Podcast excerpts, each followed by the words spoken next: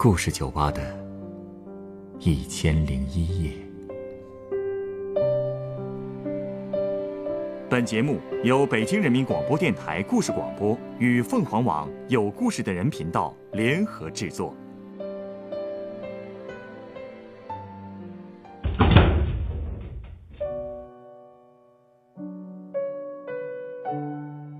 欢迎光临故事酒吧。今天来到酒吧的这位客人，给我讲述了他的爱情故事。他和他的女友感情很深，但后来发生了什么事情，让他每次想起那个女孩，都会心生悲伤呢？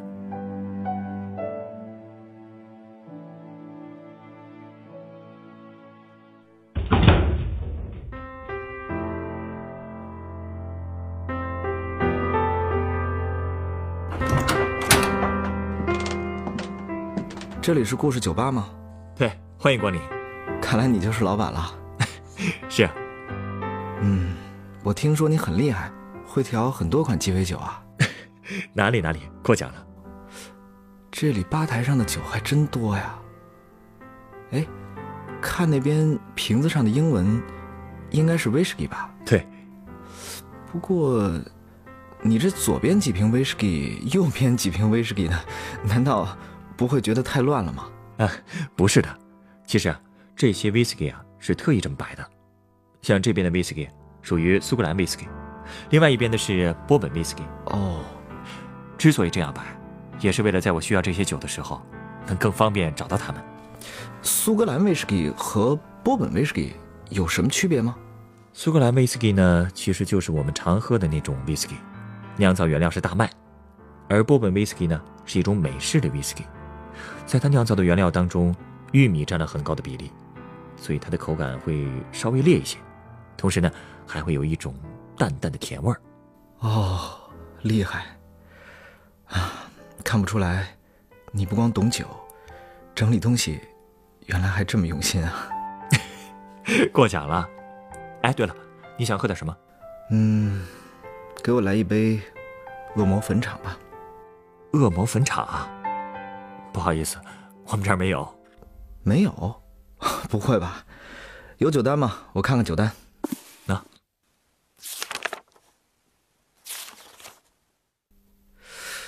居然真的没有这款鸡尾酒。这酒吧是我开的，这酒单上有什么酒，我自然一清二楚了。也是。哎，你不会是不知道这款酒怎么调吧？恶魔坟场是由黑朗姆、苏格兰威士忌、波本威士忌、白兰地等几款基酒调配的，最后还要在这些酒的最上层浮上一层啤酒。你既然那么清楚，为什么不调啊？恶魔坟场这款酒呢，度数很高，口感很烈，不光很容易让人醉，而且还对身体有很大的危害。这种鸡尾酒我是不卖的。哎，你干嘛会想喝这款鸡尾酒呢？失恋了呗，唉，虽然都过去两年了，但是我总能想起他。哦，越烈的酒，应该越能消愁吧？一想起他，我就想喝酒。还那么喜欢他？是啊，他很可爱。而且还很细心，像你一样，整理东西也非常用心。不过，过马路除外，他是路痴，而且过马路的时候总是不看道。我还记得，我第一次遇见他的时候，我们都还是学生，他在我们学校新老校区之间的那个地方发传单，拉着路人扫码，在做兼职。嗯。对当时我也是路过那里，后来突然听到他在身后喊我，所以他给我的第一个印象就是烦人。烦人？哎，你能理解吧？走在马路上，突然被一个陌生人缠着，换你你不烦呐？嗯，确实会让人不舒服。所以呢，我就骂了一句脏话，头也没回就加速往前走。哎，可他竟然冲了上来。直接塞给我一张传单，跟我说：“扫码送好礼，扫一下吧。”哎，不扫不扫。为什么不扫？也是够执着的呀。是啊，没见过这种人吧？就这样，我们折腾了几个来回，最后呢，他把脸憋得通红，跟我说了句：“啊，对不起，打扰了。”然后就转身走了。他这么一走吧，我也不知自己是怎么了，竟然突然觉得有点对不住人家，所以我就冲他喊了一句：“哎，怕了你了，我扫还不成吗？”不用了。我我刚才跟你开玩笑呢，我真的想扫，赶紧把二维码给我。真不用勉强。哎，没有没有，真的不勉强，你把二维码给我吧，啊？那，那就谢谢了。其实我知道你是怕个人信息泄露，你加我微信就成，不用扫公司的。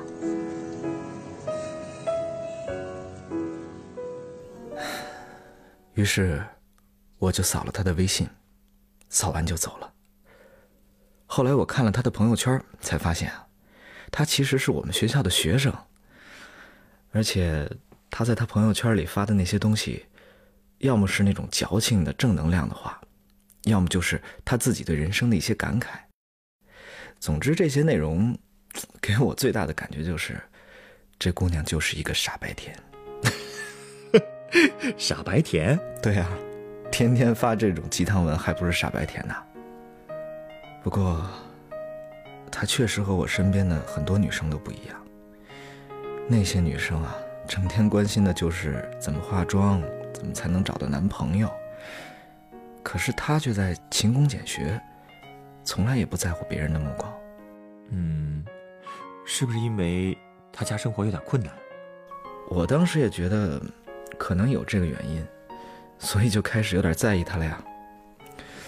我总是想看看他的朋友圈又发了什么消息，即便是那些他分享的公司优惠信息之类的消息，我也会点进去看看。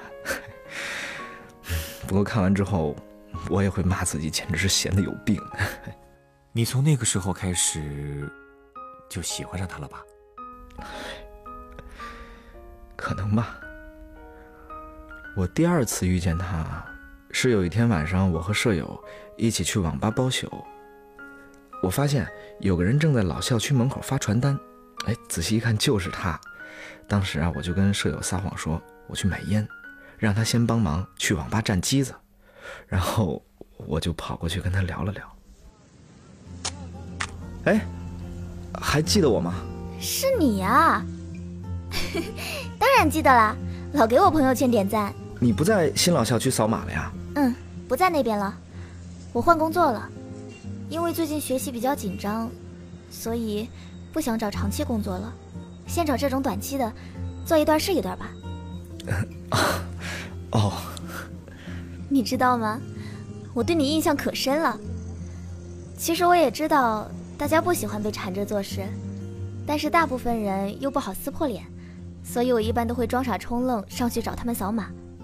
你是我遇到的第一个又强硬又心软的人。呃，是吗？那个，呃，干这个很辛苦吧？还行，其实辛苦不要紧，有钱拿就行。就是冬天的时候，人们都不愿意把手从兜里拿出来，工作不好做。是吗？唉，其实说起来挺惭愧的，我呢一直都是花爹妈的钱。还没怎么感受过社会的冷暖呢，来，呃，传单我帮你发吧，啊，这这怎么可以？嗨，你就别客气了，我主要就是体验一下，到最后你请我吃饭就行了啊。这就开始帮忙了，没再去网吧。我跟室友发微信说有事儿就没去，之后啊还被他狠狠的骂了一顿。嗨，骂就骂呗，反正从那天开始。我就每天坚持陪他一起发传单，到了晚上，我们还会交流心得感受，说说哪条路的人多，哪条路的传单比较好发什么的。和喜欢的人一起工作，一定很幸福吧？是啊，而且他总觉得不好意思，一定要分我一些钱。我说啊，我的战斗力也就是半个人，所以不能收钱。要不你请我吃顿饭得了。嘿，他最后总算是同意了。其实，去哪儿吃这个问题啊，我也考虑了好久。最后我决定去学校食堂。食堂？太简陋了吧？食堂好啊，物美价廉还好吃，而且吃不了几年。咱们呢，必须珍惜这几年。嗯，哎，你说实话，你是不是在给我省钱？不是啊，我娘说了，要坚持无产阶级思想。油嘴滑舌。再后来，你们是不是就开始交往了？是啊，那是快过新年的时候，我在学校门口买了一个包装很精致的苹果，准备发完传单之后送给他。那天领完工资，我们往学校走，路上，他突然跟我说：“哎，我看书上说，吃着苹果，可以遇见喜欢的人。”啊，是吗？那给苹果。嗯，其实我也准备了一个给你。喏。啊？包装都一样啊？那你也是在学校门口？嗯。哎，绿灯了，快走，要来不及了。走走走走走。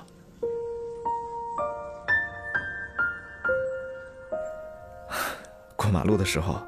我拉起他的手就跑，最后到了学校，我们也没松开。哎呀，学生时代的爱情真的是纯洁浪漫呐。是啊，都说恋爱中的人智商会下降，也不知怎么的，我以前一直很嫌弃的那些肉麻的话，哎，等到真谈起恋爱来，我都会控制不住的脱口而出，自己还老傻乐呢。再后来，我们毕业了，就同居了。这都说毕业季也是分手季，那看来你们当时的感情相当好啊。那为什么后来会？其实我们同居之后，矛盾也慢慢出现了。毕竟两个人在生活习惯和价值观上还是有很多不同的。有一次，我想买一双篮球鞋。可他就觉得我工作了以后也不怎么打篮球了，没必要买新的篮球鞋。但在我眼里啊，篮球鞋就相当于女人的口红，怎么能不买呢？我这么一打比方，他却直接说他不买口红。我们就这样吵了一架。其实人和人之间总是会有一些差别的，所以才需要包容和磨合啊。可问题还不止这些啊，他还有很多小毛病，比如。他过马路不看道，而且还理直气壮地跟我说，从小他妈妈就告诉他，车是不敢撞他的啊。而且他还是个路痴。有一次我们走岔了，我打电话问他在哪儿，他竟然说自己在一朵云下面。呃，这个，哎，他还觉得自己挺萌的。哎，我当时气的呀，我我真恨不得想打人。哎，可是找到他的时候呢，我却一句狠话都说不出来了。其实现在想想，如果当时我能狠狠的骂他一顿，如果我那次没有骗他，我可能就不会失去他了。什么意思啊？你骗他什么了？有一次，我和朋友出去喝酒，我知道他不喜欢我参加这种酒局，所以呢，我就跟他说我有事儿，还在开会。但他还是找到了我。他那天穿着一件印着沙发的白 T 恤，而当时酒桌上的姑娘穿的却很暴露。他看见了，一句话没说就走了。唉，我当时脑子也是抽了，竟然想着等回家再跟他解释，所以就没追过去。你，唉后来那些哥们儿又拉着我去了下一个场子。其实我坐在车上的时候，一直心神不宁，总想着回家后该怎么跟他解释。可是后来，他再也没给我解释的机会。什么意思？我明明知道他是路痴，明明知道他过马路不看道，明明知道他着急的时候，就会什么也不管的横冲直撞。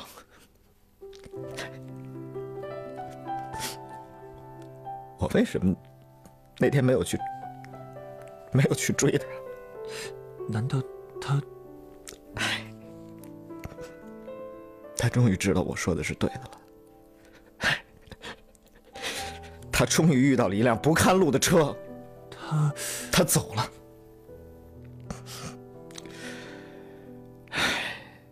家里就这样，突然没了一个人。可你知道最可怕的是什么吗？是他的生活气息还在。洗漱台上有两个漱口杯，门口还摆着他的高跟鞋，床上是两个枕头。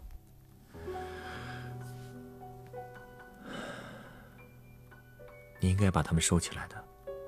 朋友也是这么劝我的，所以后来有一天，我终于决定开始收拾了。我哪有他会收拾啊？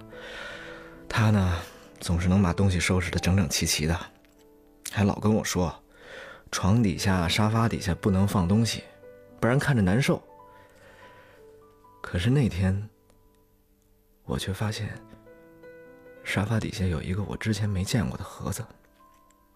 我本来心想着，你也有今天，让我发现你还有藏东西的时候。可是，可可是，当我把盒子打开，盒子里是，就是我之前想要的那双篮球鞋。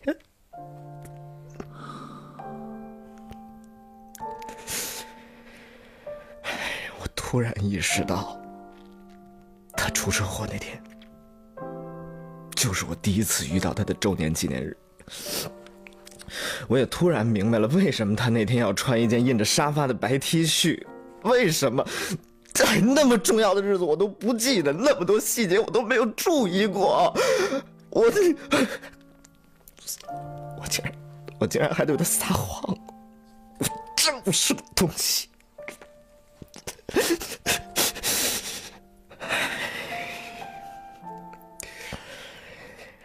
这两年，经常想，如果他之前没有遇到我，他就不会死了吧？我知道，这种事放在任何人身上都会有负罪感，但是，但是还是要好好活着，对吧？所有人都这么说，太难了。两年了，可是这些事好像就像发生在昨天一样。唉，这两年，我开始学着去记账，学着不乱花钱。过马路的时候呢？一看见不看路的人，就上去教育人家。我也不再去那些酒局了，而且开始每个星期都给家里人打个电话，报个平安。我都觉得我开始变老了，或者说是心老了吧。我总是给别人讲大道理，告诉身边那些朋友，不要和自己的恋人闹别扭，有什么事就直说。而且男人。一定要学会在女人生气的时候去追，一定要去追。虽然我这里没有那款恶魔分茶，但是或许有另外一杯酒更适合你。你稍等。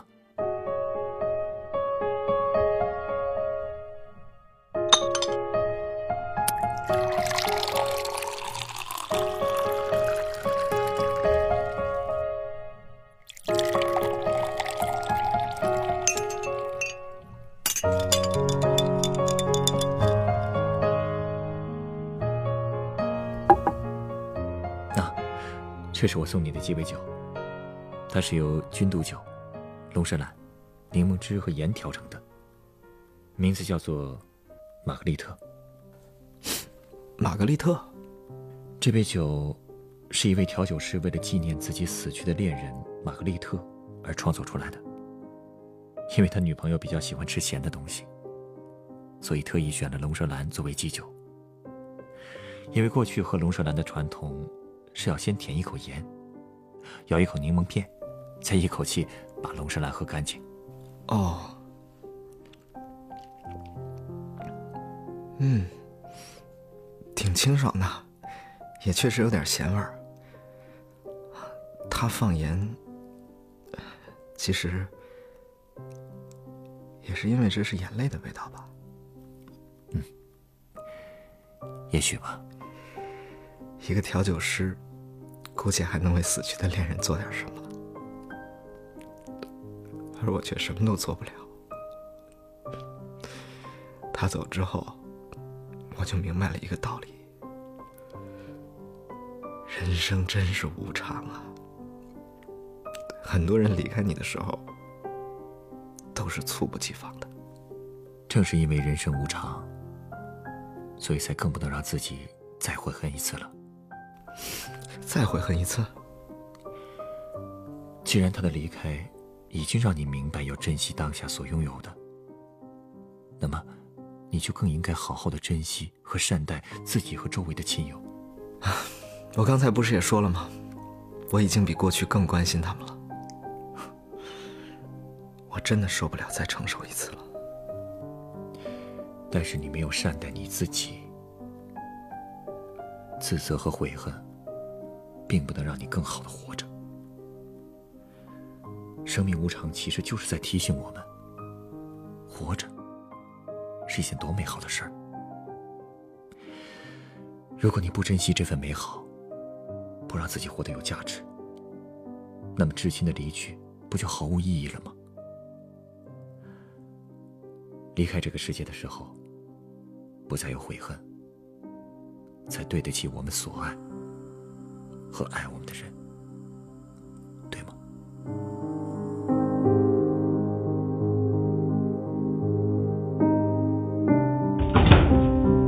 本故事选自凤凰网有故事的人独家签约作品。毕业之后，我们正式同居了。然而，原作虫二。改编：黄冲、程寒，制作：程寒，演播：杨天祥、赵爽、陈光，录音：董珂、严乔峰。人人都有故事，欢迎搜索微信公众号“有故事的人”，写出你的故事，分享别人的故事。下一个夜晚，欢迎继续来到故事酒吧，倾听人生故事。收听最新节目，请关注北京故事广播。工作日每晚九点播出的《故事酒吧》的一千零一夜。